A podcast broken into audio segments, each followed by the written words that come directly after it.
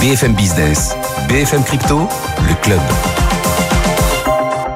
Bonjour à toutes et à tous, bienvenue dans le club BFM Crypto. C'est ici qu'on décrypte du lundi au jeudi et analyse et débat de toute l'actualité Web3. Aujourd'hui, j'ai le plaisir de recevoir Pierre Nioza. Bonjour Pierre.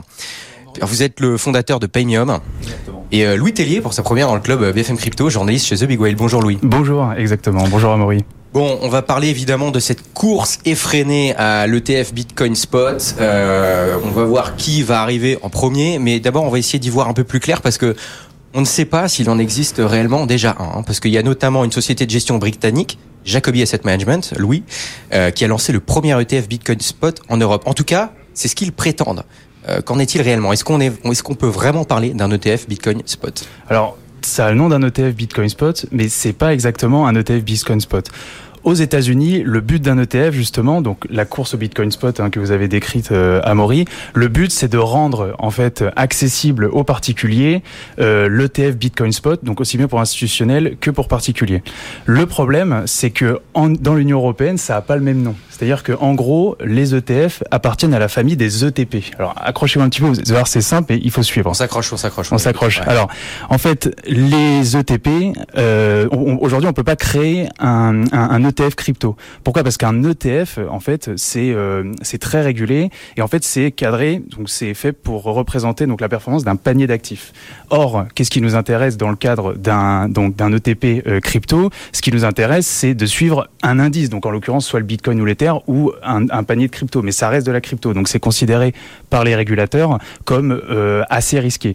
Donc en gros, on peut pas lancer un ETF euh, et le distribuer dans l'Union européenne. En revanche, on peut lancer d'autres produits qui font partie de la famille des ETP. Et ce qu'on va retrouver, ça s'appelle les ETN ou les ETC. Et alors, ce qui est intéressant euh, de constater, c'est qu'en fait, l'Union européenne est beaucoup plus avancée euh, que les États-Unis sur ce sujet-là, parce que les ETC, en fait, fonctionnent vraiment. Euh, on partage beaucoup de particularités similaires avec l'ETF Bitcoin Spot qui est recherché aux États-Unis. En fait, les ETC donc sont disponibles dans toute l'Union européenne, aussi bien pour particuliers que pour institutionnels.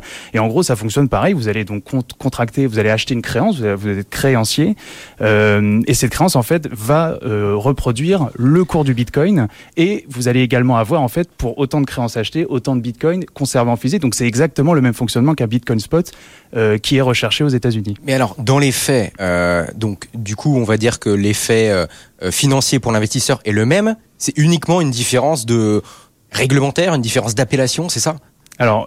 Oui, c'est une différence réglementaire, mais euh, oui oui c'est ça, c'est exactement. En fait, ça ça comment dire, ça n'a pas le même nom, voilà, parce que en fait, si vous voulez, la réglementation européenne est plus fine que la réglementation américaine. Quand vous lancez un ETF euh, aux États-Unis, en fait, il est d'emblée accessible aux particuliers et aux institutionnels, ce qui peut provoquer euh, voilà quelques on va dire pas en arrière du régulateur qui qui fait particulièrement attention. Alors que à ça. là, c'est que les institutionnels en Europe, c'est ça?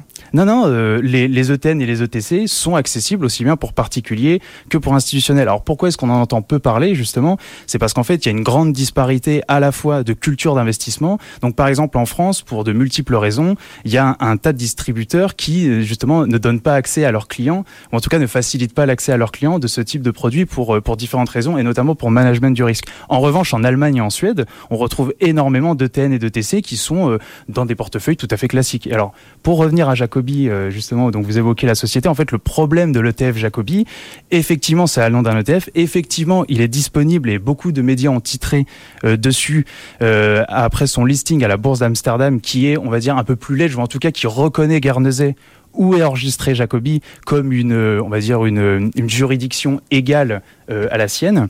Le problème, c'est que c'est accessible qu'à la bourse d'Amsterdam et surtout c'est accessible qu'aux institutionnels. Donc en fait, ça ne résout pas le problème euh, de, l'ETF Bitcoin Spot. Pourquoi est-ce qu'on cherche à lancer un ETF Bitcoin Spot? C'est pour donner la possibilité aux particuliers qui vont pas s'embêter avec la conservation de crypto de s'exposer au Bitcoin, à l'Ether ou à d'autres euh, ou à d'autres cryptos. Et d'ailleurs, euh, aux États-Unis, il existe euh, des ETF euh, futurs. Euh, quelle est la différence avec un ETF euh, spot? Pourquoi à tout prix vouloir créer un ETF spot? Quelle est la, grande différence entre les deux? Alors vous savez pourquoi il n'y a pas de Bitcoin euh, Spot, Bitcoin futur en Europe? Est-ce que vous savez, Pierre Est-ce que vous savez? Non. Eh ben parce qu'en fait, on résout le problème avec les ETN et les ETC, donc il n'y a pas besoin de, de produits futurs, en fait, parce que le produit futur, si vous voulez, n'implique pas la conservation de Bitcoin. En fait, vous allez parier, euh, dire sur le long terme via des contrats, euh, donc ce qu'on appelle les contrats à terme en anglais, donc futur. Euh, donc c'est un anglicisme. En fait, vous allez parier sur des contrats et euh, donc en gros, moi je vais mettre 20 000 euros, je sais pas, 30 000 euros, et je dis euh, le Bitcoin va valoir tant dans un mois. Et si j'ai raison, bah, je gagne de l'argent. Et si j'ai tort, et ben je perds de l'argent. Et donc en fait, si vous voulez, ce, ce type d'investissement n'engage, enfin, est moins dangereux dans le sens où il n'engage pas directement de la conservation et de l'échange de crypto, ce qui est le cas des Bitcoin spot. Et alors, c'est intéressant parce qu'aux États-Unis, euh, on autorise euh, les ETF futurs euh, en disant ça c'est autorisé, mais pas les ETF spot parce que sinon le parce que soi-disant le cours du Bitcoin pourrait être trop facilement manipulable. Mm. Mais on a on peut avoir aussi le même problème du coup sur un ETF futur. Du coup, où en est la Alors, la régulation par rapport à ça? Alors ça, c'est un c'est un, un grand débat d'experts. Euh, beaucoup vous ne répondent pas la même chose quand vous, l'interro- quand vous, allez- quand vous les interrogez sur le sujet. Et alors, ce qu'on peut noter quand même, et ce qui a largement été abordé d'ailleurs euh, dans BFM Crypto l'année dernière, c'est que le, donc le 29 août, il y a une cour qui a jugé justement cet argument donc de la, de la potentielle manipulation de prix, euh, donc l'argument agité par la SEC depuis, euh, depuis quelques années maintenant en fait, et ben cet argument était, était qualifié d'arbitraire et pas valable. Donc en fait maintenant, la SEC se retrouve un petit peu dans la position où soit elle doit trouver un autre argument pour refuser voilà des demandes de Bitcoin de ETF Bitcoin Spot et surtout ce qui est intéressant de voir c'est que mi-mars 2024 elle ne pourra plus repousser en fait parce que jusque là elle avait la possibilité de dire on verra plus tard euh, voilà on, analysera votre demande là mi-mars donc c'est autour du 14 15 16 mars elle ne pourra plus le faire et en fait elle pourra plus le faire, mais non seulement elle devra justifier juridiquement son choix. Donc là, on attend avec impatience soit une vague d'arrivée de, Bitcoin Spot sur le marché, ou alors un nouvel argument agité par la SEC. Et on voit que voilà, l'ancien président de la SEC, Jay, euh, Jay Clayton, a dit que selon lui, l'approbation des ETF Bitcoin est inévitable. Mhm. Euh, vous, euh, Pierre Noisac, qui êtes dans l'écosystème depuis, depuis longtemps, vous avez créé Penium en 2011. Comment vous voyez euh, tous- ces débats, toutes ces Alors, potentielles arrivées d'ETF ou Ouais, non L'arrivée des ETF, c'est un peu la, la négation de ce pourquoi euh, Bitcoin a été inventé. C'est prêter le flanc, je pense, à la, la critique fréquente que les crypto-monnaies ne serviraient que à la spéculation. Donc je pense que c'est pas forcément une bonne nouvelle pour tout le monde. Euh, maintenant, euh, il est vrai, comme le soulignait Louis, que certaines personnes euh, veulent investir dans Bitcoin sans toutefois gérer, euh, auto-héberger leur Bitcoin. Ce qui était un peu une contradiction, mais ce qui est une vision du Bitcoin, encore une fois, comme outil de spéculation ou comme un placement et non pas comme une dans une démarche, je dirais, euh, citoyenne et je dirais presque politique de, de, de regain de souveraineté numérique. Donc, si on veut vraiment jouer Bitcoin et investir dans Bitcoin pour ses, ses vertus, je dirais, de souveraineté numérique, de responsabilité individuelle, etc. Il faut évidemment euh, passer par un exchange comme Premium et ensuite garder ses bitcoins soi-même. Et, et c'est la démarche, je dirais, naturelle dans l'écosystème. Et après, si on est un institutionnel, par exemple, en effet, ou un investisseur euh, particulier, mais assez fortuné, mais qui veut pas se, euh, gérer ses clés soi-même, parce que justement, il y a peut-être des gros montants derrière, et ben, effectivement, on peut passer par un ETF. Donc, je suis assez partagé. euh, je pense qu'on parle pas au même public avec euh, avec ce, genre de produit ETF que, que Pemium. Nous, on, prône encore une fois un, discours plutôt de souveraineté numérique et de responsabilité individuelle. Euh, on dit not your keys, not your Bitcoin hein, en anglais. Euh, donc, conservez vos Bitcoins vous-même. Mais je reconnais que c'est une avancée au sens réglementaire parce que quelque part, c'est une légitimation de Bitcoin comme étant un actif parmi plein d'autres actifs. Alors quand j'entends qu'il qu'il serait manipulable avec les ETF, j'ai envie de dire euh, depuis je- la, la livre sterling avec George Soros a été manipulée. hein, on s'en souvient il y a longtemps maintenant, mais euh, donc si la livre sterling peut être manipulée, je vois pas pourquoi Bitcoin pourrait pas être manipulé avec ou sans ETF d'ailleurs entre nous. Donc l'histoire de la manipulation de cours, elle est, elle est, elle est pas propre à Bitcoin. L'or, le cours de l'or, on dit aussi qu'il est manipulé. Donc je pense que toutes ces questions sur la manipulation ou pas sont un peu futiles puisque elles concernent tous les actifs. Je pense pas que l'ETF change dramatiquement la situation euh, vis-à-vis de Puis- la manipulation possible. Puis au contraire, plus Bitcoin sera capitalisé, moins il sera manipulable de toute Ou en manière. tout cas, les variations en pourcentage de la volatilité seraient réduites, donc ça limite l'effet d'une manipulation aussi. Donc tout ça, est, ce sont, comme disait Louis, des, plutôt des débats d'experts. Euh, nous, encore une fois, on s'adresse plutôt aux particuliers, aux PME. Euh, donc c'est c'est vrai que c'est pas notre, c'est pas notre, ce que l'on préconise nous à nos clients en tout cas. Mais c'est intéressant parce qu'en juillet dernier, euh, j'avais pu poser la question à Eric Larchevêque, fondateur de, de Ledger. Je lui avais demandé, mais est-ce que vous, ça vous inquiète le fait qu'il y ait un, qu'il y ait un, qu'il y ait potentiellement des ETF Bitcoin qui arrivent? Est-ce que du coup, ce serait pas une, une, solution pour certains, pour certaines personnes de dire non, non, non, n'achetez pas du Bitcoin directement. Prenez le produit ETF et du coup ne détenez pas directement cet actif-là? Voilà. C'est une chose qui vous inquiète? Lui, ça, ça m'inquiète pas. Lui, non, ça l'inquiétait pas. Euh, non, il y a pas de une bonne chose. Voilà, il y a pas raison de s'inquiéter parce qu'on va parler à des publics différents. En fait, c'est-à-dire qu'il y a les gens qui sont en capacité de garder leur Bitcoin eux-mêmes parce qu'ils sont ils sont à l'aise avec le numérique, etc. Il y en a d'autres qui sont vraiment forcément dans cette capacité pour, pour des raisons professionnelles ou, ou autres. Et dans ce cas-là, l'ETF est une bonne réponse. Donc je pense qu'il n'y a, pas de, a pas de danger lié à l'ETF, à mon avis, euh, particulier. Hein. En tout cas, il ne faut pas, faut pas voir du danger partout, en l'occurrence pas dans l'ETF. Euh, C'est simplement qu'il ne faut pas se tromper de public. Euh, effectivement, je crois que ça concerne plutôt les institutionnels et plutôt des, investisseurs particuliers fortunés qui, qui voient Bitcoin plutôt comme un placement parmi plein d'autres actifs qu'ils ont en portefeuille à ce moment-là. Et Louis, là, euh, ça tire de partout, notamment sur la SEC aux États-Unis. Euh, il se passe beaucoup, beaucoup, beaucoup de choses, de beaucoup de choses. Hein, ça chauffe petit à petit. Euh, où est-ce qu'on en est concrètement? C'est-à-dire là, qu'est-ce qu'il faut regarder? S'il y a une chose à regarder très précisément pour euh, pour suivre au plus près le, le, les derniers dénouements sur la potentielle arrivée d'un ETF Bitcoin Spot, qu'est-ce qu'il faut regarder? Bah, Comme on l'a dit, en Europe, on est quand même assez assez avancé sur le sujet. Hein, même si une nouvelle fois, on a une culture de l'investissement qui est qui est pas du tout la même. Donc forcément, les gens euh, ne vont pas, ou les, les, les investisseurs particuliers, hein, évidemment, quand les institutionnels sont déjà quand même assez installés, mais les particuliers, eux, vont pas forcément aller euh, sur ce genre de produit pour les raisons notamment que j'ai évoquées en termes de distribution. Mais ce qui est intéressant de regarder, évidemment, ça va être l'évolution américaine, parce que le marché américain est un marché énorme et on a du mal quand même à imaginer qu'en cas d'approbation d'un ETF Bitcoin Spot ou d'une vague d'approbation d'ETF Bitcoin Spot, d'une part, tous les acteurs vont pas chercher à accumuler des bitcoins, justement, euh, d'une part. Donc, on va voir. Et alors, ce qui est aussi intéressant, et je sors un petit peu du sujet, c'est que effectivement la SEC va devoir se prononcer donc mi-mars 2024. Et il y a un événement souvent qui est suivi d'une hausse du cours du Bitcoin, c'est le fameux halving. Vous savez, quand on, on, on divise la récompense euh, des bitcoins reçus parce que vous aidez donc à la sécur sécurisation du réseau, donc en tant que mineur notamment, euh, et ben en fait là vous allez avoir deux euh, événements qui vont peut-être faire qu'on va euh, voilà voir un nouveau bull run arriver. Donc un bull run c'est un cycle haussier qu'on appelle en crypto, donc c'est un anglicisme très utilisé très utilisé dans la crypto. Mais pour répondre à votre question, Amaury, effectivement c'est c'est la situation américaine qu'il va falloir suivre de très près et les Américains seront très probablement suivis donc en Asie par Hong Kong, hein, qui est en pointe, en pointe sur ce sujet-là. Alors à Hong Kong, c'est vraiment très restrictif, que les institutionnels et il n'y a que des ETF futurs. Donc le problème est réglé pour les, pour les investisseurs particuliers moins fortunés. C'est intéressant cette histoire de culture financière différente entre euh, l'Europe et les, et les États-Unis. Ça veut dire que si ça, un ETF arrive en Europe, potentiellement, il serait moins utilisé qu'aux États-Unis. C'est-à-dire que les Américains, eux, seraient beaucoup plus fri euh, friands de, de, de, de, de ce genre d'investissement-là. Mmh. Euh, ça ferait donc plus de bruit si ça arrive aux États-Unis. Euh, est-ce que s'il y en a un qui arrive aux États-Unis, est-ce que ça va se répandre partout sur la planète, ou alors il y a des chances que bon bah ça reste un peu qu'aux États-Unis parce que les Américains seraient plus friand de ce genre d'investissement-là L'effet sur le cours du Bitcoin, comme je disais, oui, en tout cas, sera mondial parce qu'effectivement, il y a, si on demande à ceux qui proposent des ETF spot d'avoir le collatéral à 100% en Bitcoin en face de cette proposition, euh, ils vont devoir accumuler du Bitcoin. Donc, ça va être des nouveaux produits, des nouveaux entrants finalement dans, sur la côté demande de Bitcoin. Donc, ça va avoir un effet haussier euh, qui, effectivement, en 2024 risque plutôt d'aller dans le même sens que celui du halving dont on parlait à l'instant. Donc, je pense qu'effectivement, il n'y a pas besoin que ça se répande sur la planète pour que l'effet haussier sur Bitcoin, sur le prix du Bitcoin soit ressenti, y compris euh, évidemment en, Europe.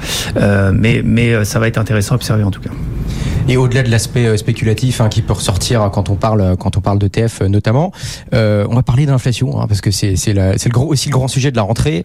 Euh, le 23 août euh, cet été, à l'occasion du sommet d'été de la Fed, Jackson Hole, le, le président de la Fed, a été clair. Il a dit la lutte contre l'inflation n'est pas terminée. En France, on a l'inflation qui repart à la hausse. Hein.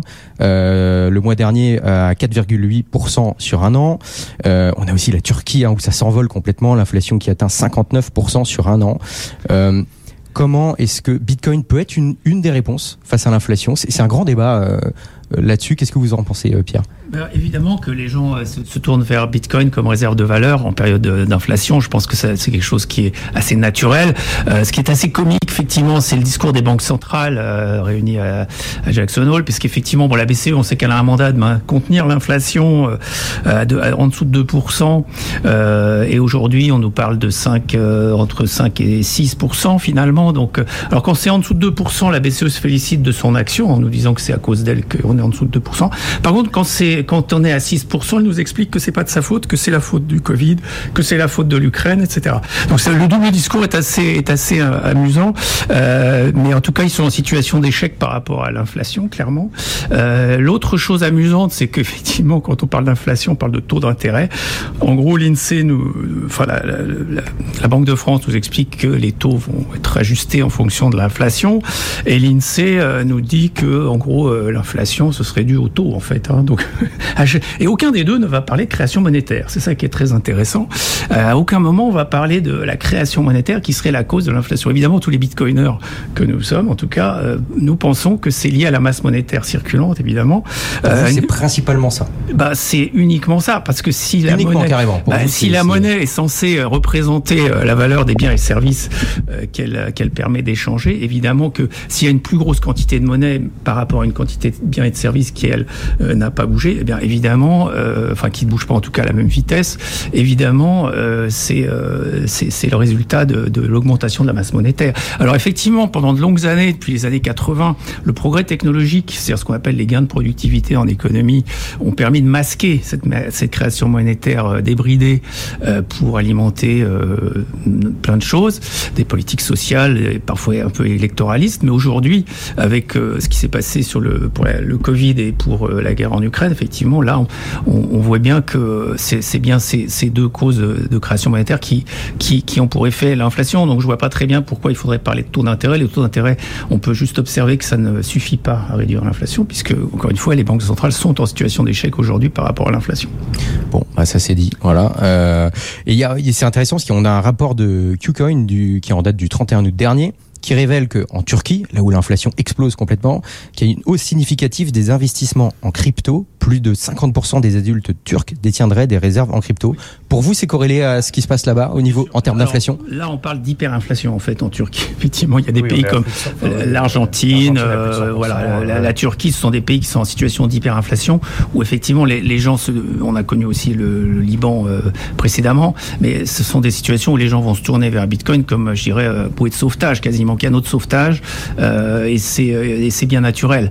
Euh, c'est pas comparable effectivement à la, la, France où on peut encore, euh, euh grâce au contrôle des, hormis euh, peut-être BFM Crypto, enfin au contrôle des médias, parce qu'effectivement dans aucun média on parle de création monétaire. Faut quand même ici on en parle entre nous, mais franchement le, sujet de la création monétaire est soigneusement évacué des, débats du débat public et donc ça permet effectivement de faire en sorte que les gens oublient que bah, si on a une, inflation comme celle qu'on connaît aujourd'hui, ça veut dire que en moins de 10 ans les prix auront doublé. Hein, quasiment. Donc ça veut dire que votre salaire, si lui il n'a pas doublé, votre pouvoir d'achat aurait été divisé par deux. C'est ça que ça veut dire l'inflation qu'on connaît aujourd'hui. Donc euh, effectivement, vaut mieux pas, vaut mieux pas en parler que dans, ces termes pour les, les politiques euh, et, les, et, les, institutions comme les banques centrales, parce que ça remettrait en question leur monopole en fait. Et, et Bitcoin, c'est c'est le canot de sauvetage quand un système comme celui que nous connaissons donc est en situation d'échec. Et ce canot de sauvetage, il y a des, les gens veulent au maximum retarder, empêcher l'accès finalement à ce à cette solution, euh, cette solution naturelle. Ce canot de sauvetage que serait Bitcoin concrètement, comment est-ce qu'il faudrait l'utiliser justement pour, euh, pour arriver à se prémunir de, de l'inflation En étant de manière très pratique, qu'est-ce qu'il qu'est-ce qu'il faudrait faire Si on est commerçant, il faut l'accepter comme moyen de paiement, évidemment. Donc ça permet d'utiliser le réseau comme réseau de paiement et ensuite le conserver autant que possible en lieu et place des euros qui vont, dont la valeur va s'effriter. Donc effectivement, si on, a, si on doit avoir des réserves de cash, effectivement, les conserver plutôt en crypto qu'en euros ou en monnaie banque centrale, qui sont aujourd'hui, euh, à mon sens, euh, très fragilisées. En fait, ce qui est, ce qui ce qui est, assez intéressant avec le Bitcoin, alors on va, peut-être mettre les, les autres cryptos ailleurs, peut-être Ethereum, mais ce qui est intéressant avec Bitcoin, c'est que aux États-Unis, euh, toutes les cryptos quasiment ont été attaquées ou en tout cas critiquées par la SEC, sauf Bitcoin. Pourquoi? Parce que le Bitcoin, c'est le réseau, en tout cas maintenant c'est arrivé aux oreilles, c'est intégré par les régulateurs, c'est le réseau le plus décentralisé, euh, donc le moins contrôlable par une seule entité ou par un petit groupe euh, des, de, de, de l'ensemble des cryptoactifs. Et ce qui, était, ce qui est intéressant, et notamment ce dont a parlé Larry Fink quand il a fait sa fameuse déclaration euh, justement sur le, sur le Bitcoin, hein, euh, qui, était un, enfin, qui était un revirement logique en fait quand on suit son cheminement, mais il disait en fait que le Bitcoin était une monnaie mondiale en quelque sorte et n'était adossé, on va dire, à aucune politique monétaire. Alors, c'est-à-dire dans le sens, on peut pas directement influencer le Bitcoin. Et ce qui faisait le succès du Bitcoin aussi, c'est que pour la première fois, on avait un actif qui peut s'échanger donc de manière, en, enfin, en toute confiance avec un réseau qui marche, qui ne s'arrête pas, qui ne dépend, on va dire, d'aucune entité, qui ne dépend d'aucune entité étatique. Et ce qui faisait aussi à la fois sa mauvaise réputation et sa bonne réputation, c'est-à-dire qu'en fait, vous pouvez l'échanger sans passer par le système bancaire. Et alors, c'est ce qui, provoquait évidemment de l'utilisation donc par des gens qui n'étaient pas forcément bien intentionnés, mais aussi par d'autres gens, donc des opposants politiques, qui pouvaient justement avoir un contrôle et euh, sauver leur argent. Et dans le cadre de l'inflation, effectivement, des gens qui, euh, si, au Liban tout le monde avait investi dans le Bitcoin, on, on verrait pas toutes ces queues et ces drames qu'il y a devant les banques euh, avec des gens qui essayent pour pour X enfin juste utiliser l'argent qu'ils ont gagné honnêtement euh, pour vivre, donc qui se retrouvent bloqués à la banque. Et paradoxalement, aux États-Unis, quand on a une, décision de justice qui est favorable euh, à Ripple par exemple, est-ce que ça brouillerait pas les pistes euh, Parce qu'on on, on, on, pourrait se dire c'est positif pour pour l'écosystème Web 3 et d'un autre côté, bah ça mettrait un peu Bitcoin et les autres cryptos dans le même sac indirectement. Comment vous comment vous voyez les choses? Je crois qu'il y a, il y a vraiment des dif une différence fondamentale entre Bitcoin aujourd'hui et, et, les autres cryptos, c'est le, protocole. Donc la, la, preuve de travail, la preuve d'énergie, qui dans le cas de Bitcoin, donc crée une barrière à la, à la de sécurité, je dirais, et, la, et sur la, possibilité de censurer une transaction, elle est rendue difficile par cette barrière énergétique. Alors, techniquement, c'est différent, mais je parle des, des régulateurs. Est-ce que eux, les régulateurs, les mettraient pas dans le même sac en, en rendant des décisions comme ça il, il, il, prend, il ferait une erreur, puisqu'effectivement, ils sont pas sujets au même risque. Donc si le régulateur est censé euh, intervenir pour réduire le risque pour les particuliers. C'est moi c'est ce que j'ai compris que c'était son rôle. Donc si c'est son rôle, il doit bien comprendre les risques afférents à chaque euh, à chaque protocole.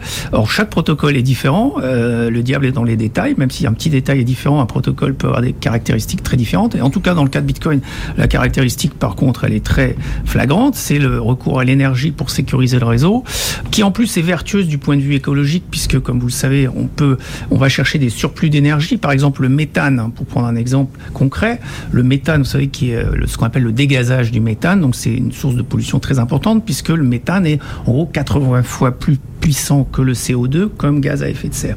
Donc le, méthane, je le rappelle, c'est le deuxième gaz à effet de serre dans la liste des gaz à effet de serre. Donc c'est un des plus néfastes. Et les mineurs Bitcoin, quand ils récupèrent du méthane issu du dégazage, en fait, ils le convertissent donc en CO2. Cette conversion est recommandée par le GIEC pour réduire donc l'impact du méthane dans l'atmosphère. Donc ils ont un effet directement positif qui d'ailleurs, plus ils vont consommer de méthane, plus cet effet sera positif, puisque plus on convertit du méthane en CO2, plus on réduit euh, évidemment l'effet de serre dans ce cas-là. Euh, sachant que le méthane, il est, il est, il est issu, ce méthane, il est issu d'exploitation de, de gaz, de, de, pardon, de, oui, de gaz, de pétrole, de charbon, mais aussi naturel. Hein, si vous allez dans le marais Poitevin, vous avez du, des bulles de méthane qui sortent du marais Poitevin. Donc, euh, chaque fois que des mineurs Bitcoin vont, vont récupérer ce méthane, ils vont contribuer à réduire l'effet de serre euh, et donc ils vont œuvrer pour le climat. Donc, c'est contre-intuitif. Ils le font pas pour ça. Il se trouve qu'ils le font parce que ça tombe bien. C'est comme ça que le protocole, c'est une opportunité. Donc, ça permet de finalement de financer la récupération du méthane euh, dégazé au lieu et de le transformer en méthane converti donc en CO2 et ça c'est un effet positif. Donc je le cite parce que euh, on entend tellement de, de fausses discours oui, non, mais, sur, ouais. sur, ces questions écologiques. Je, je, je, alors donc Bitcoin permet ça. Il permet aussi de financer de l'hydraulique là où l'hydraulique est pas nécessairement possible sans le financement initial d'un mineur Bitcoin. Enfin il y a plein de, d'aspects de, positifs pour l'environnement. Curieusement euh, les institutions euh, qui sont censées défendre le climat nous, travailler pour nous elles ont l'air plus soucieuses de préserver le monopole de, de, la monnaie de banque centrale que de l'environnement en l'espèce, puisqu'elles ne, elles ne, ne, mettent pas en avant ces caractéristiques du protocole Bitcoin. Merci beaucoup, messieurs, d'avoir été avec nous. Euh, Pierre Noiza, fondateur de Pemium, Louis Tellier, journaliste pour euh, The Big Whale. Euh, D'ailleurs, on aura l'occasion de parler de tout ça lundi dans l'émission avec euh, Sébastien Gouspiou qui sera avec nous. Euh, demain, euh, vous retrouvez Guillaume Sommer avec les pros des cryptos, même endroit, même heure. Excellente journée, bonne soirée, bon week-end, à bientôt. BFM Business, BFM Crypto, le club.